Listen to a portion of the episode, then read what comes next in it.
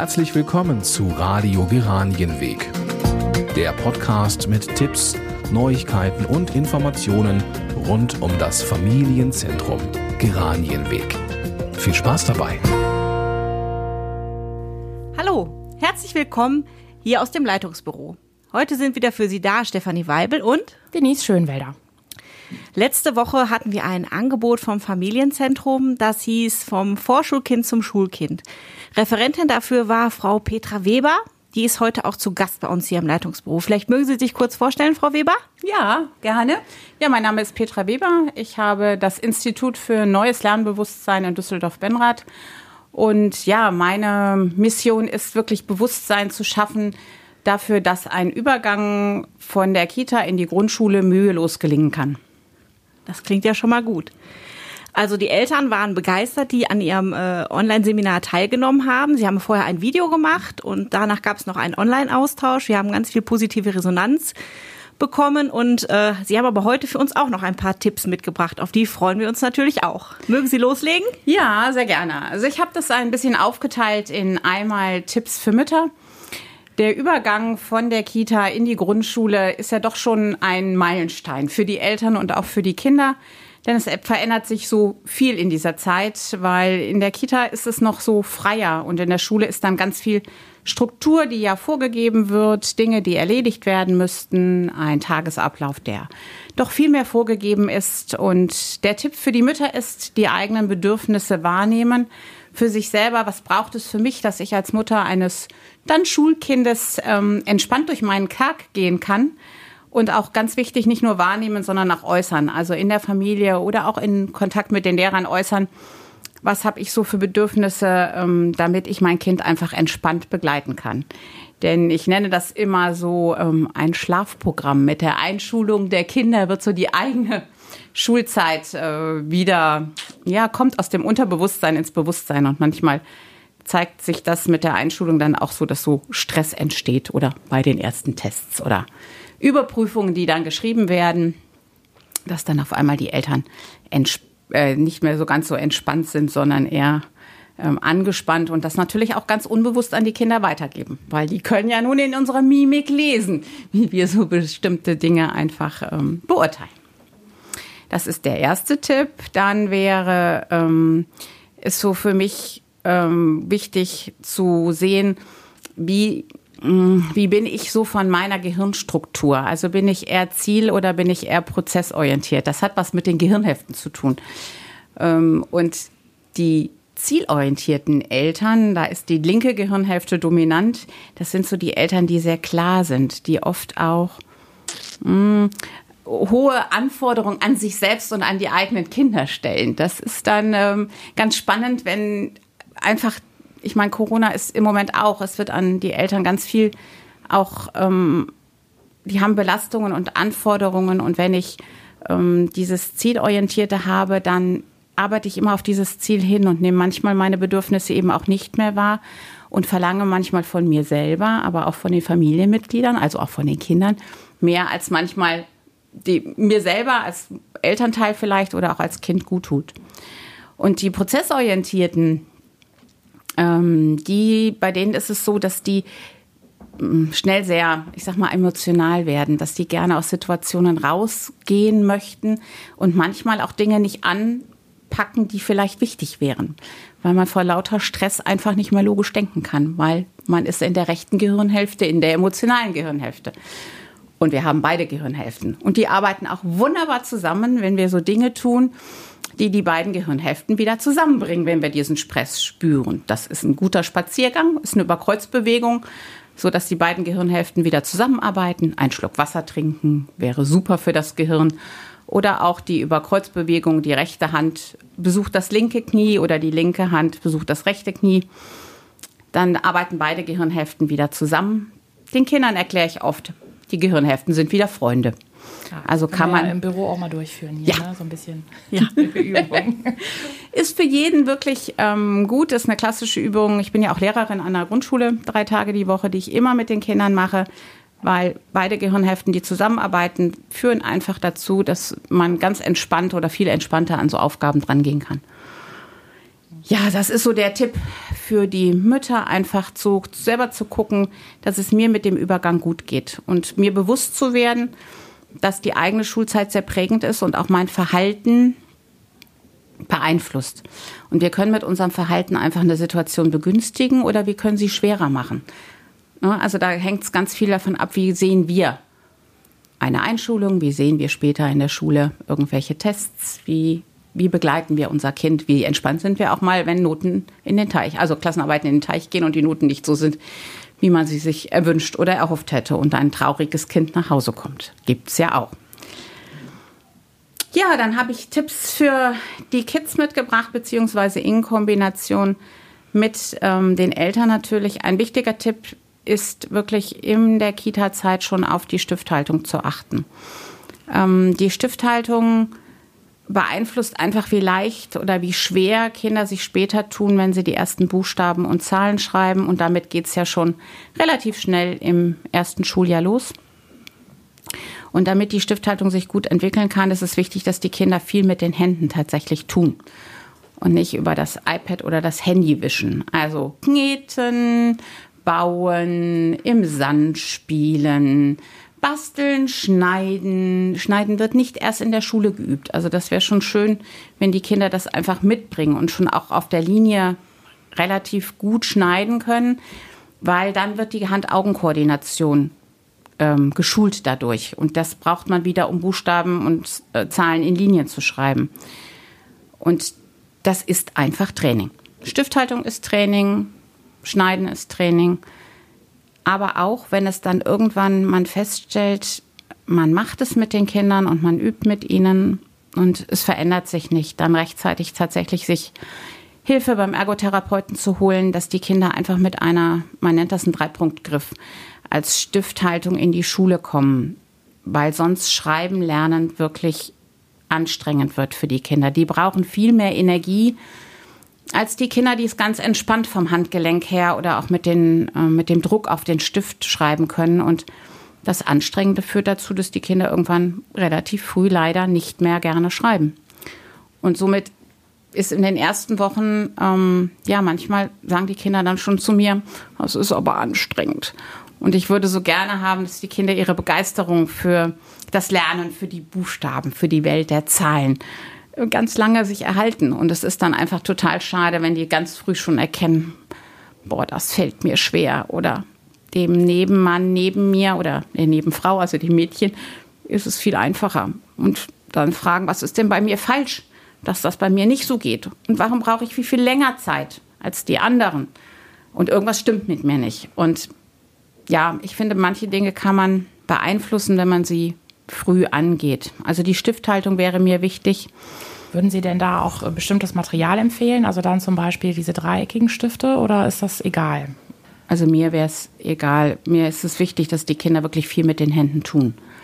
Na, also die Hände wirklich begreifen. Das ist ja unser Werk Werkzeug letztendlich. Ne? Und ähm, viele Kinder machen heute einfach für mich zu wenig mit ihren Händen, um das wirklich zu erfahren. Auch diese Fingerspiele, ähm, die wir früher gespielt haben, ich weiß nicht, ob die hier in der Kita noch gemacht werden, mhm. aber alleine die Finger ähm, bezeichnen zu können und sie einzeln bewegen zu können, fällt manchen Kindern total schwer. Die können die nicht isoliert voneinander bewegen. Dann wird natürlich auch eine Stifthaltung schwierig. Mhm. Und beim Schneiden, also es gibt ja auch solche Helferscheren, die wir zum Beispiel in den Kitas schon mal einsetzen. Ähm, da kann man zu Hause aber schon eine ganz normale Schere auch Ich würde eine normale Schere nehmen und es einfach ähm, die Kinder schneiden lassen. Also aus Katalogen irgendwas ausschneiden. Ähm, so auch kreativ mit Aufkleben. Ich weiß, dass meine Kinder das früher also Spielzeugkataloge waren halt immer der große Hit. Und dann wurde alles Mögliche ausgeschnitten und aufgeklebt und ähm, ja, und da haben die einfach das Schneiden ganz spielerisch geübt. Ähm, und das würde ich so den Kindern auch wünschen, dass das gar nicht so mit bewusst mit dem Ziel ist, ich bereite jetzt auf die Schule vor, sondern dass es eine Fähigkeit ist, die den Kindern einfach hilft, wenn sie mhm. das können. Ne? Also eine gute Feinmotorik und eine gute Hand-Augen-Koordination hilft ja zum Beispiel beim Ballfangen genauso. Ne? Ein Kind, was gut, eine gute Hand-Augen-Koordination hat, fängt gut Bälle, kann gut später irgendwelche Ballsportarten betreiben. Mir geht es im Prinzip darum, dass sich ein Kind eine Umgebung hat, wo es sich entwickeln kann. Natürlich ist Schule irgendwann ein Bestandteil im Leben der Kinder und der Eltern. Aber ähm, ja, mir geht es eher um die Gesamtentwicklung, um die Persönlichkeitsentwicklung auch des Kindes. Ja, und dann kommen wir zur naturgemäßen Umgebung. Unser Körper und Gehirn mh, mm, hat sich nicht so sehr verändert zu den Zeiten der Neandertaler. Aber unsere Umgebung hat sich dramatisch verändert. Früher sind die Menschen einfach durch die Gegend gezogen. Die haben sich viel bewegt. Die haben alles mit dem Körper erlebt und erfahren. Und heute ist es ja oft anders. Die Kinder werden viel tatsächlich gefahren mit dem, mit dem Auto. Ich kann das alles verstehen. Die Zeiten sind knapp und wenn es dann ähm, so ist, dass man schnell von A nach B muss, dann nimmt man das Auto. Aber diese Hand-Augen-Koordination wird natürlich auch trainiert, wenn wir langsam zu Fuß oder mit dem Fahrrad unterwegs sind. Ne, oder mit dem Roller. Ne? Mhm. Ähm, also das sind einfach Dinge, die bereiten ein Kind auf die Schule vor, ohne dass klar ist, dass es so ist. Also als meine Kinder, meine Kinder sind groß, also 21 und 24 und als die damals in die Grundschule kamen, waren mir diese Dinge nicht bewusst und dafür trete ich heute an, auch Eltern Dinge bewusst zu machen und wie sehr nicht lesen, schreiben und rechnen können ein Kind auf die Schule vorbereitet, sondern eben die Sinneswahrnehmung. Das war ja auch der Teil im Video ganz stark, wo man einfach nochmal über die auditive und visuelle Wahrnehmung gesprochen haben, weil das einfach wichtig ist, ähm, dass die Kinder ja sich gut Dinge merken können, gut Dinge voneinander unterscheiden können. Das im Prinzip, was in den Blogs für die Vorschule oft ähm, auch im Prinzip trainiert wird. Ne? Mhm. Auch ein bisschen stillsitzen können ist so eine Vorbereitung, die einem Kind die Einschulung nachher erleichtert, weil in Schule natürlich weiß man, dass eine Aufmerksamkeit eines Erstklässlers bei 15 Minuten, 20 Minuten liegt. Länger ist die Spanne nicht. Aber wenn so Kinder schon fünf Minuten nicht still sitzen können, dann wird es für alle Beteiligten in Schule anstrengend. Für das Kind, aber auch für die Lehrerin. Ne? Also, aber da auch vielleicht zu gucken, wenn das bei einem Kind so ist, was ist die Ursache dafür, dass es so ist. Ne? Das könnten frühkindliche Reflexe sein, die man überprüfen lassen könnte, einfach weil ein Kind so dadurch, weil der Reflex nicht integriert ist, einfach sehr zappelig wird. Also mir geht es immer darum zu gucken, was braucht das Kind, damit der Übergang entspannt vonstatten geht. Und eben die Ursache für Schwierigkeiten suchen und finden. Und die Zeit, die man jetzt noch hat bis zur Einschulung im Sommer, einfach dann auch nutzen. Im Dialog sein mit den ähm, Erziehern und einfach zu gucken, was geben die so mit? Was fällt in der Kita vielleicht auf? Und was kann man noch tun, um ja, um das einfach ähm, gut zu gestalten für das Kind, dass der Übergang mühelos gelingt. Das wäre so mein, mein, ja, ein Wunsch an die, ähm, an die Eltern auch wirklich in den Dialog zu gehen. Ich erlebe es einfach heute auch. Mm, es sind so auf der einen Seite die Eltern, auf der anderen Seite die Erzieher und dann die Grundschullehrer, die ja das Kind dann irgendwann übernehmen und dieser Austausch, dieser wertschätzende ähm, Dialog untereinander, dass man einfach zum Wohle des Kindes alles tut, dass ähm, Lernen bestenfalls ein Leben lang Spaß macht. das ist das Ziel. Ja. Ich denke, es wird irgendwann immer so Teile kommen in Grundschule oder auch schon in weiter, erst in weiterführende Schule, wo es anstrengend wird. Aber wenn man diese Begeisterung und die Neugierde erhält äh, und dieses, diese intrinsische Motivation, also dieses von innen heraus sich Dinge erarbeiten, von innen heraus Dinge wissen wollen, rausfinden, wie man an Informationen kommt und wirklich auch zu gucken, was macht das Kind aus, wo ist deren, also oder von ihm die Begabung, was, ja, was ist so das des Kindes, dass man das wirklich fördert und ähm, das auch macht, fernab der Noten. Also es mag manchmal sein, dass Kinder in Schule Schwierigkeiten kriegen und es mag sein, dass die Noten auch manchmal nicht so gut sind. Aber das Kind hat ja trotzdem Stärken, das hat trotzdem eine Begabung. Und selbst wenn es in Schule manchmal Schwierigkeiten gibt, an diesem festzuhalten, was macht das Kind einfach aus? Und das ist viel mehr ähm, als das, was in Schule abgefragt wird. Also das ist auch nochmal ein ganz, finde ich, ein wichtiger Tipp, ähm, denn das vergisst man manchmal. Also ich hatte einen Sohn, der relativ easy durch die Schulzeit ging und einer, da war es dann schon sehr unterschiedlich. Und obwohl ich all das ja weiß, aber wenn man dann selber Mama wird, äh, ist es dann auch schon auch schwieriger, manchmal ähm, jetzt die Stärken des Kindes im Auge zu behalten. Mittlerweile macht er eine Ausbildung und es läuft super. Also auch das so. Manchmal muss man das Kind einfach durch schwierige Zeiten auch mal begleiten und dieses Vertrauen haben, dass in dem Kind ganz viel angelegt ist und dass das sein Leben ganz gut meistern wird. Und dass es manchmal unseren Beistand einfach nur braucht, um genau. Dinge dann einfach ähm, gemeinsam auszuhalten und das Vertrauen zu haben, dass das wird, dass sich das entwickeln wird. Ja, eben hatte ich so ein bisschen angesprochen schon, ähm, wir brauchen so ein neues Wir, also dieses Gemeinsame. Es gibt den Spruch, man braucht ein ganzes Dorf, um ein Kind zu erziehen. Und ich glaube daran eben, dass es wichtig ist, im Dialog zu sein. Wobei ich nicht wirklich an Erziehen glaube, sondern eher ein Vorbild sein. Die Kinder machen uns eh alles nach. Also da glaube ich auch fest daran. Und ähm, Grenzen setzen ist auch nicht so ganz meins. Ich sage immer Gleitplanken geben. Also genau überlegen, was ist mir für mein Kind wichtig und ähm, denen im Rahmen der Leitplanken eine möglich machen, eigene Erfahrungen zu machen. Ohne dass es groß Schaden nimmt, aber viele Dinge wirklich selber ausprobiert. Weil in der Schule ist auch niemand mehr da, der für das Kind alles regelt. Dann ist es eine Klasse mit 28 Kindern vielleicht und einer Lehrerin. Und ähm, ja, wenn immer andere für das Kind das geregelt haben, ist es da nicht mehr so. Und dann wird es für das Kind schwierig, wenn es sich immer auf andere verletzt. Also wirklich eigene Erfahrungen machen. Ein wichtiger Teil ist noch, es ist für alle leichter, wenn das Vergleichen aufhört. Ich meine, das fängt ganz früh an, das in PKIP, in Kita, in Grundschule erlebe ich es auch immer wieder, dass Eltern Kinder miteinander vergleichen oder sich miteinander vergleichen. Und vergleichen ist etwas, was immer Stress macht. Und wenn wir damit aufhören, glaube ich, entspannt sich vieles. Ich weiß, dass es schwer ist, aber ein ehrlicher Austausch erlebe ich oft, auch wenn Eltern oder auch Lehrer mal sich ehrlich offenbaren, dass ähm, es ein Gespräche auf einer anderen Ebene gibt die wirklich dann der Situation dienlich sind und das Problem, was vielleicht dann existiert, ähm, auf einer anderen Ebene nochmal löst oder Anregungen gibt, dass sich Dinge lösen können. Ich frage mich, ob das äh, der Vergleich an sich ist oder nicht eher die Bewusstheit, dass es eben äh, Unterschiede geben kann.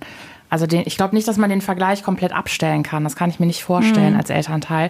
Aber wenn ich weiß, dass es Unterschiede geben kann und dass sich Kinder unterschiedlich schnell entwickeln und mein Kind vielleicht im motorischen nicht so fit ist, dafür aber im sprachlichen und oder andersrum, mhm. ähm, ich, ich glaube, dann wäre es weniger das Problem. Mhm. Ich glaube, wenn man sich selber bewusst ist, dass das mein Kind nicht schlechter macht, nur weil es in einem gewissen Bereich vielleicht nicht so weit ist wie ein anderes Kind. Ähm, das fände ich viel wichtiger irgendwie. Ja, wobei viel, also ich sehe das genauso, wobei viele Eltern dann irgendwann anfangen, wenn es Klassenarbeiten gibt. Ich meine, ich greife da jetzt schon ein bisschen vor, was hat denn der oder diejenige geschrieben? Mhm. Ja, dann ist dieser Vergleich, Vergleich für das Kind schon da. Weil ich ja, sage mal, es werden irgendwann Noten geschrieben. Ne? Und das würde ich mir wünschen, dass das einfach äh, immer mehr aufhört und eben, wie gesagt, so jedes Kind hat seine Stärken. Diese Stärken im Blick zu behalten und für bestimmte Berufe braucht man auch unterschiedliche Begabungen, unterschiedliche mhm. Stärken. Und manchmal ist es auch so, dass der eigene Lebensweg, wie bei mir jetzt zum Beispiel auch, einen vorbereitet auf das, was man macht. Also ich war selber eine schlechte Schülerin. Als Mutter ähm, holte mich dieses Schlafprogramm meiner eigenen Schulzeit selber ein. Und ähm, ich habe früher in einem Industrieunternehmen gearbeitet als Planungsassistentin. Ich bin einfach erst durch meine eigenen Erfahrungen in die, zur Kinesiologie gekommen, was ich ja heute mache. Ähm, habe dann den Dyskalkulie- und Legasthenie-Trainer draufgebaut, weil ich gedacht habe, boah, wie kann man Kindern noch anders helfen? Ich hätte meine Schulzeit so nicht gebraucht. Mhm. Weder die vielen schlechten Noten noch blaue Briefe noch was ich sonst so kassiert habe. Auch dieses Selbstbild, was sich damals geformt hat, ähm, Warum kann ich das nicht so wie die anderen? Das hat mich lange beschäftigt. Heute ist es mein Fund, weil ich genau weiß, wie die Eltern sich fühlen, weil ich genau weiß, wie die Kinder sich fühlen. Und manchmal ist es dann halt auch so, dass man so diese Zeit, die vielleicht schwieriger ist, auch mal sehen kann, dass vielleicht das Leben einen auf etwas vorbereitet, was man heute noch nicht sieht. Das ist auf jeden Fall ein sehr schöner Gedanke. Ja. Ja, das waren so meine, ähm, meine Ideen, die ich gerne mitgeben würde. Und einfach der Tipp, wenn es schwierig wird, also wenn ein Kind Probleme macht, dann ist es für mich immer so, ein Kind hat ein Problem. Ich erlebe kein Kind, was sich in Schule ähm, nicht auch gut sein möchte. Ein Kind, was nicht in Schule auch ähm, alles zeigen möchte, das, der so gut sein möchte wie andere. Und wenn man das schon in der Kita einfach erlebt, dass Kinder manchmal, ja, ich sag jetzt immer mal, ein Problem macht, einfach zu gucken, was ist das denn? Und die Ursache suchen und finden. Und dann einfach ähm, da noch mal hingucken, was man dem Kind einfach Gutes tun kann, dass es entspannt möglich sein wird, diesen großen Tag der Einschulung wirklich gut zu feiern und viel Freude zu empfinden und ja, die Begeisterung einfach ähm, zu erhalten. Schön, ja, das sollte das Ziel sein, auf jeden Ja. Fall. Und uns bleiben sie auch noch ein bisschen erhalten. Ne? Also wir planen neue Angebote mit Frau Weber hier im Familienzentrum. Da freuen wir uns schon sehr drauf. Ja, sehr, sehr gerne. Vielen Dank, dass Sie bei uns waren. Also ich habe viel Lehrreiches mitgenommen und ich bin sicher, die Eltern auch. Und wir freuen uns auf jeden Fall, dass wir weiter zusammenarbeiten. Ja, ich freue mich auch. Sollte es Fragen geben, dürfen sich die Eltern ja sicher auch an Sie selber wenden. Sehr gerne. Hätten Sie da einen Kontakt noch? oder? Ja, am besten per E-Mail info at petraweber.net, also N-E-T. Da bin ich am besten zu erreichen, weil telefonisch ist es manchmal schwierig. Sehr gut. Ansonsten natürlich gerne über uns hier im Familienzentrum Geranienweg, übers Büro einfach anfragen und wir geben die Kontaktdaten gerne weiter. Hiermit verabschieden wir uns mit einem freundlichen Tschüss.